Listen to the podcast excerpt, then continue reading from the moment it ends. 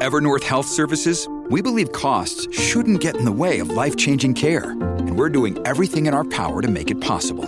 Behavioral health solutions that also keep your projections at their best? It's possible. Pharmacy benefits that benefit your bottom line? It's possible. Complex specialty care that cares about your ROI? It's possible. Because we're already doing it. All while saving businesses billions. That's Wonder made possible. Learn more at evernorth.com/wonder.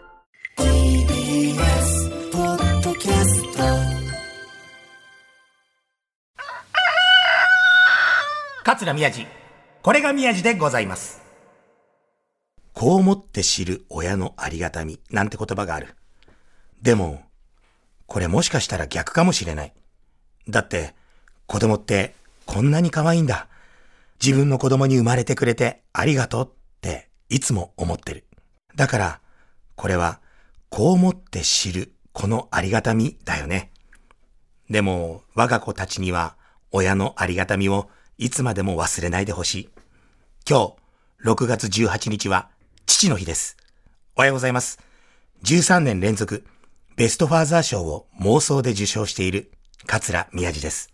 13年連続、ベストファーザー賞を 妄想で受賞して、13年連続なんて受賞する、できるような賞でもないでしょ、あんなのね。ベストファーザー賞だって。確かにあるね、そんな賞ね。お前なんだよ、取ってねえんだろうとかいう思いで書いたんでしょう、先生。けあ、警察、警さん。はい、皆さん、ここでスタッフの皆さんにご報告ございます。私、えー本年、2023年、令和5年、ベストファーザー賞いただいております。ありがとうございます。はい。はい、これ、えっ、と、これ、スタッフさんたちもみんなこれ台本書いて、これ。はい、ベストファーザー賞取ってねえだろ、お前っていう手で今、この台本書いて、スタッフ会議して、今日今僕にこの台本くれたんでしょ？この前半の。はい、皆さんにご報告あります。私、ベストファーザー賞いただいてます。はい、ありがとうございます。今まで言えませんでした。はい。えっと、今日、収録日が、えー6月の、えー6日、火曜日に、今日、あの、収録してます。えー今日の夜、えー東京会館で授賞式です。ありがとうございます。ありがとうございます。えー本日です。本日夜なんです。だから今日言っていいんです。今日、本当です。なんで嘘つくんだ、こんなんで。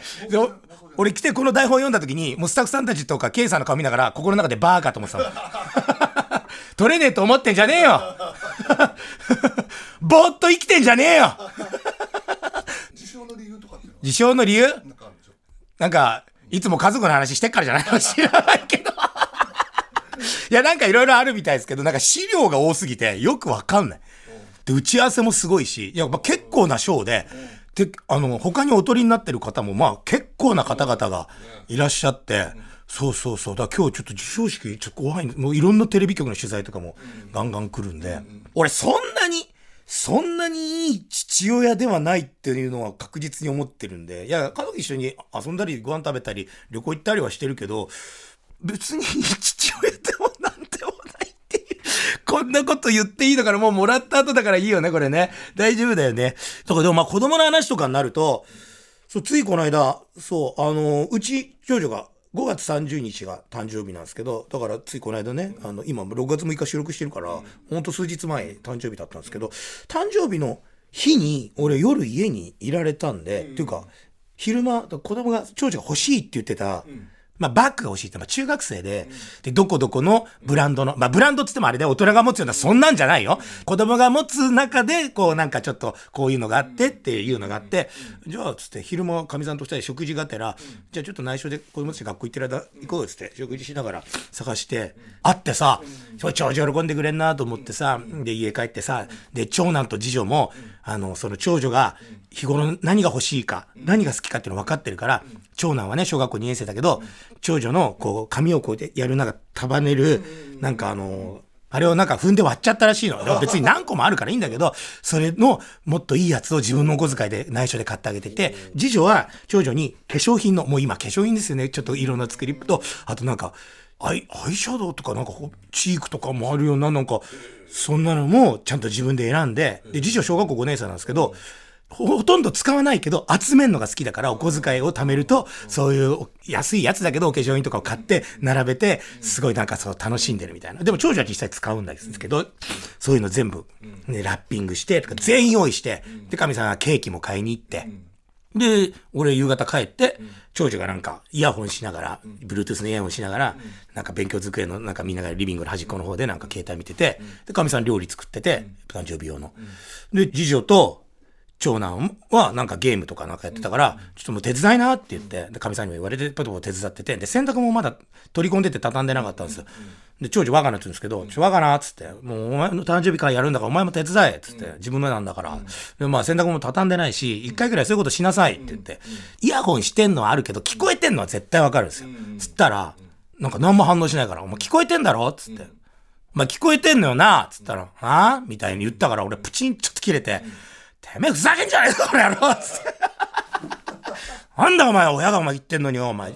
じじ、お前、リサキもかっちゃんもお前、ためにお前働いて、ま、ママがこうやって全部仕事して、で、俺がこうやってやってんのに、なんでお前そんな殿さんみたいに座ってんだお前はみたいな思ったらもう、向こうビビったらなんかこっち向かなくなって、もういいよもうはい誕生日会中止だみたいな。で、なんかいろんなも材料も買い込んできてたんだけど、あ、もうやんないっつって。もういいよみんなやめなくて、つって。俺も大人げないなと思ったけど、でももう謝んないからまだ。もういいっつって。俺もシャワーも浴び終わってたんですけど、もう一回服着て家出ようとしたんですよ。そしたらもうかみさんが、それだけは、それだけはかわいそうだから、みたいな。ダメだ、こんなもんしょうがないっつって。もうかみさんももうなんか、だ、ちょっと、いや、ダメ、これはもう絶対ダメだから、つって。俺なんと、初めてかもしれない。家出たからね。家出てあの、家の近くの、なんか、焼き豚屋さんがあと、一回もそこ入ったことないんだけど、そこのカウンターに座って、で、右側になんか漫画を読んでいる、えー60代ぐらいのサラリーマン。で、左側には、あの、携帯でいろんなネットニュースを調べている、なんかちょっとこう、30代ぐらいの、ちょっと疲れた。ちょっと、もう本当に肩が当たるぐらいのカウンターにこう入れられて、一人で焼き豚をただ食べるっていう、あの、長女の誕生日。だから誕生日、で、長女、あの、号泣しながらご飯食べてたらしいですけど、ちょっとマジで。いやでもそれはもう、でも次の日ね、次の日も夜いられたんです。でも、でも、その次の日朝学校行くときに長女が、一応こう、メールで、いってらっしゃい、気をつけてねって送ったら、うんって帰ってきて、もう、まあまた今日なっつったら、なんかスタンプみたいなの返ってきてて。で、まあ、かみさん言ったら、あ、まあよかったよかったっつって、で、当日の夜、あの、次の日の夜に、じゃあって言って、じゃあやろうよっつったらもう普通、僕も普通に接するから、まあまあ昨日なっつって、でもダメだよちゃんとやんなきゃっつって、うんって言って、で、まあみんなでプレゼントやったり、クラッカーやったり、飾り付けしたりして、で、全然普通にやってますよ。で、キャッキャッつって、うわ、このカバン買ってきてくれたんだ、ありがとう、パパ、ママ、みたいな。日常生活。何の一日だったんだろう、まあ、前日は。いや、だから全然いいパパじゃないよ、俺。そんなんしょっちゅうですからね。ベストファーダーなんじゃないいやいや、全然全然。でも、ただもう態度悪すぎだから、それはダメ。それでも、それはやっぱもうダメだよっていう。でも、それさ、普通に言えばいいだけじゃん。それプリプリして家出てくって、俺ダメだよね。家出しちゃうんだもんね。でも、すぐ戻りましたよ。1時間ぐらい、1時間半ぐらいで戻って、そしたらもうジョージはもう歯磨いて寝寝てるっつって寝室行ってたから、まあまあいいや、明日で、つって。でもそうだまあでも子供のことはもうそうだよ。いろんな、うちの長男が小学校2年生なんですけど、半年前ぐらいにサッカー始めて、で、やっぱ野球やってほしかったから、僕は野球やってたから、サッカーそんなにやったら、ちょっとだけ僕も1年間ぐらい中学の時サッカーやってたけど、でもほとんどそんなね、でもやっぱなんかサッカーやるって言って、サッカーチームに入って、そしたらなんか、今度2年生になるとこう、ちゃんとしたリーグ戦っていうかなんか試合みたいな公式戦じゃないけどそういうのがあるみたいで、で、2年生も何十、10人、20人いるから、その中でなんか10人だけが試合に行けるらしいんですよ。8人か9人で戦うのか知らないけど、それ11人じゃないらしいんですよ。2年生のサッカー。なんかわかんないけど。で、その選抜メンバーみたいのがあって、長男始めたばっかりなんですよ。けど、選抜メンバーに選ばれたんですよ。そのメールも来て、おっつって、すっげえ喜んでて、やったつって、選抜メンバーだぜっつって、いや、やったねっつって、やったこともなくて、まだ半年でね。でもまあ確かに家の中でこうボール蹴ったりしてて、あ、でもそれよかったじゃんっつって、やったつって。じゃあもう、その2週続けて、6月の2週続けて、第1週と第3週ぐらいなのかな、なんか試合。日曜日が試合なんですけど、その前の水曜日ぐらいに、かっちゃんが発熱したんですよ。で、もう40度近くなって、で、病院連れてって、で、抗生剤とか全部、解熱剤とかもらって、えーで、まあ、2、3日で治るかなって。次女も同じ時期になかかったんだけど、次女は翌日にはもう熱下がったんで学校行った。でも、かっちゃん全然なんですよ。でも全然3日経っても熱が全然下がらないで、もう寝たきりみたいになっちゃってて、かわいそうで、なんか飲んだ、飲んだりしても、咳がひどいから吐いちゃったりしてて、もう床とかに。かわいそうすぎて。で、また病院連れてったら血液検査とか、インフルエンザ検査もしたし、血液検査もしたし、でも全然何もなんかちょっと、で、抗生剤変えようみたいな感じになって、で、いよいよもう試合の前日の土曜日なんですよ。もうキャンセルしようって、もう行けないって言ったらもう泣き合ってて、もうやだ、行きたいんだって、俺そのために頑張ってきたんだって、上手くなったんだ先生に認められてんだつって。で、あもう行けないんだからしょうがないよって言って、ででもダメだって言うから、でもまあギリギリまで。で、その、でもう日曜日もう行くんだって言ったけど、もう土曜日もう熱下がんないから、もうやめようっていう、もうメールを先生たちに、そのコーチたちに、もうするって、僕は仕事してたんだけど、かみさんが決めた時に、コーチたちから連絡が、そう一斉メールが来て、いろんな子にバーってやったら、あの、この度、その河川敷っていうか、あの、川の横にね、グラウンドとかあるじゃないですか。あの、大雨降って、線状降水帯があった時ですよ。うん、あの、台風が来て、台風2号が来て、その当時、その時だったんですけど、そう。だで、もう川も氾濫するじゃないけど、川が、川がもう、すごいことになって、その横にあるグラウンドにまで水来てたんでしょうね。結構もう、どうしようもない状況になってて、もうあの、できないみたいな。だ翌日になってももう現状復帰しないから、だからもう中止みたいになって、だからかっちゃん試合なくなっちゃったみたいな。だからまあ、ももうしょうがないか、みたいな感じだったんだけど、先生たちがね、なんか気遣ってくれて、なんかあの、自分たちが普段使ってる小学校のグラウンドで、あの、練習試合を組んでくれて、余計なことすんなよと思って。余計なことすんなよ休んでいいんだよ、日曜日 でも、でもそしたら遠くないし、もうかっちゃんも行きたいって言うから、もう当日まで。それだったらもう公式戦じゃないから、もう当日言えばいいよって言ったら、翌日熱が下がったんで、日曜日行って、で、2時間ぐらい、こう、試合があって、こう、ね、出たり入ったりしたらしいんですけど、その、あの、試合には。かみさんが見に行って、どうだったかっちゃん？頑張ってた？天気見てた？かっこよかった？って言ったら、すぐ言われたのは、あの子、めっちゃ下手だったっつって。ど下手くそだったらしくて。いや、もう恥ずかしいぐらい。やっぱあの2年生でも幼稚園ぐらいからやってて、うまい子。それ10人のうちの、で、当日1人来られなかったみたいだから9人しかいなくて、試合がね、1回8人ずつぐらい。だから、で、8人ずつぐらいしかいなかったら、もうカッチャーはもうもちろんベンチスタートだったらしいんだけど、まあ、しょっちゅう入れ替わりでこう入るんだけど、その中のね、8人のうちのね、もう4人5人ぐらいは、もうやっぱ、ちゃんとうまいんだって。ちゃんと自分でボールも持ってくし、パスも回せるし、で、ちゃんと相手のボールを取ったりとかするんだけど、カッチャーはなんか、テケテケ歩いて指加えたりとかして、後ろの、俺はディフェンダーだとか言いながら、もうかみさんがいて恥ずかしいっつって、もうあの子の母親だってわかるから、もう肩身が狭いっつって。全然できてない。よく選抜選ばれたなっつって。くじ引きかなっつったらしい。それで、で、なんだかんだこうあって、で、みんな天気見てるけど、カッチャーだけ天気見られなかったらしくて。それぞれで、で、一回いい、いい時あったボールをね、テケテケ持ってく機会はあったらしいんだ。そしたら、同じチームのやつにボールかっさわられた、かっさわられて、そいつが持、うまいやつに。でも何も言わない。で、なんかわかんないけど、でも終わった瞬間にもう恥ずかしいから、かみさんすぐ帰ってきたっつって。うん、そしたらもうかっちゃんから電話かかってきて、もうすっごい元気な声で、どうだった試合っつって、いや、どうだった試合じゃねえだろっつって。もうね、あの、一回止めてさ、俺さ、みたいな。でも、でもかみさんが、さすがに何も言わないんだよ、うちのかみさん。うちのかみさん何にも言わない人なんだけど、子供に、そう、かっちゃんに、ね、ちょっともっとさ、ボールを取り、あの、やる気がないないような、なんか、テケテケテケテケううろちょろ、取りに行く気持ちもないし、戦おうという気持ちもし、なんか出てることで満足してますみたいなさ、だからもう落語家になって満足してるみたいな感じよ。あまたこんな余計なこと言ったな。いや、だからもう、そ、そうじゃなくて、もっとこうやってやんなきゃダメじゃないみたいなこと言っちゃったらしいね。いや、分かってるけど、あの、病み上がり、あの、風邪ひいてたから、それで、ね、ずっとの時だったから、うまくいかなかったんだよ、みたいなことを言ったらしくて、あ、そう、そうだよねって言ったんだけど、で、俺帰ってきて翌日、その日は会えなかった。翌日の朝、学校行く前に、ガチャンいたから、リビング行って、どうだった昨日はつったら、こっち向かないで。うん、別に普通だった。いや、え、楽しかったでしょ？試合。楽しきゃいいんだよか、試合なんてさ、みたいな。夜、そんなこと言ってしまったって、かみさんから聞いてるからさ、いいんだよ、楽しきゃ、そっかなんてさ、始めたばっかなんだし、楽しかったの？つったら、いや、別に普通だった、みたいな。めっちゃ落ち込んで、めっちゃかわいそうだなと思って。で、そしたら最終的に、かみさんもなんか言ってたら、いいんだよ、俺、サッカー下手だから。いや、もうだもめっちゃへこんでんじゃん、かわいそうだよつって。もう、でも、あの、公式戦まだ出てないから、その2試合で結果出せばまた選抜選ばれるから、もうあの、やる気だけ、そう、もう、と行けばいいんだよつって。ね、っていう話。いや、でも、これ、これ全然ベストファーザーでも何でもないよ。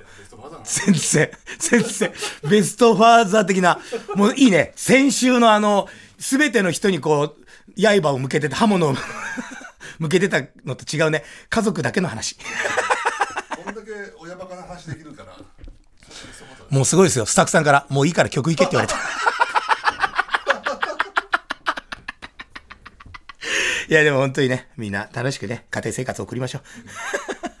さあ、そんなことでね、一曲お聴きください。バックナンバー兄さんたちで、手紙。バックナンバー兄さんたちによる手紙でした。ね。いい曲ですよね。なんか、ちょっと気になってんだけど何？あれあれ何？あれ何？あれ？楽器。マラカスね。マラカスがないだけでかいんじゃない？マラカストライアングル、タンバリンのセット。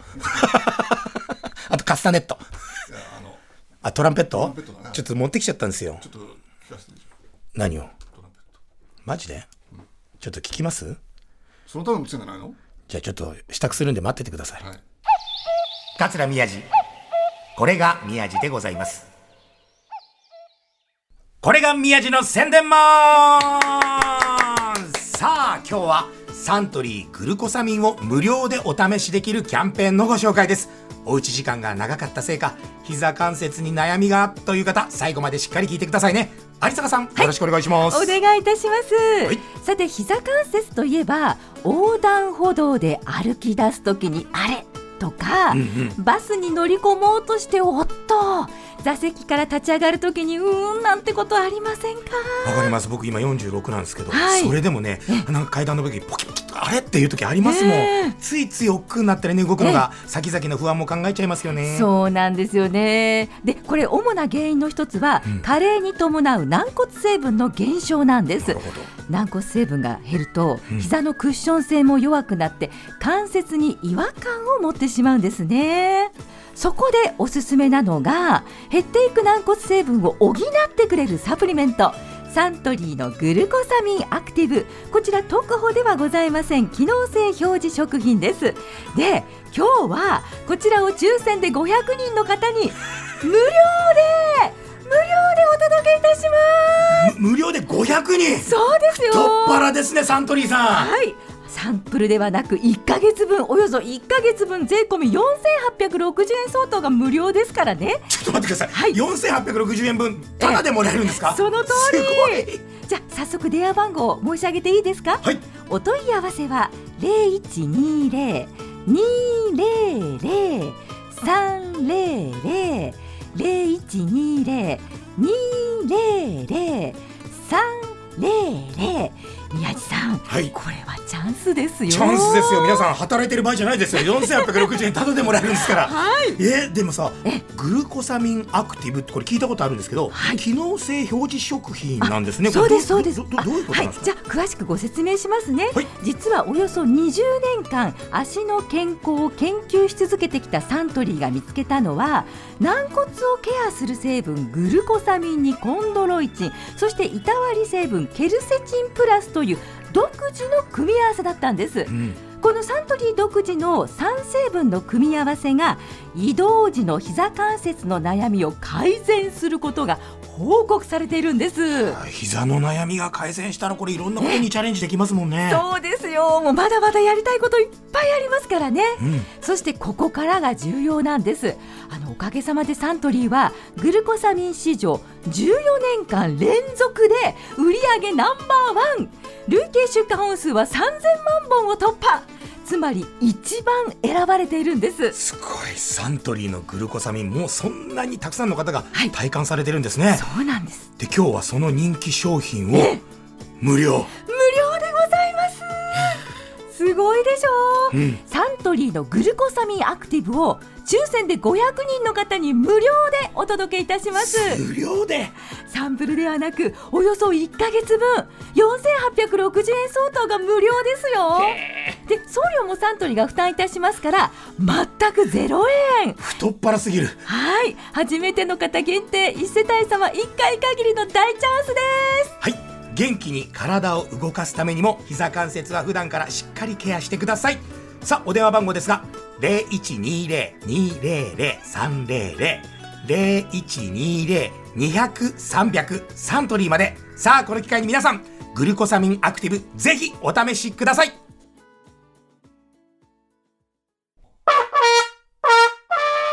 ほら吹けるでしょ？音でも全然やっぱ高い音って出ない。難しくて。で、ちゃんとプロに今習いに行ってるんですけど、月1ぐらいで。まあそれぐらいしか行けないからさ。で、8月1日から10日まで、浅草園芸ホールで毎年、小遊三師匠とか翔太師匠が出るニューオイランズっていう、あのーバンドのね、やつがあって、最後1時間ぐらい、あの、いろんな曲やるって、それに、今度出てほしいって言ってて、でもそんな一気に曲なんか無理だから、1曲だけでいいから、つって、最後にやる、あの、聖者の行進っていうのがあって、ニューオイランズの。それだけいいから練習してくれって言って、今それを、あの、一人で、今ちょっと練習してるんですけど、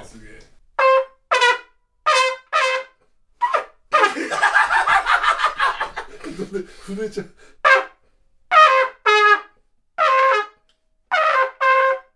ちょっと全然ダメだな、今日。ちょっと待って今どの部分がやってたねちょっと待って、あれ？はいい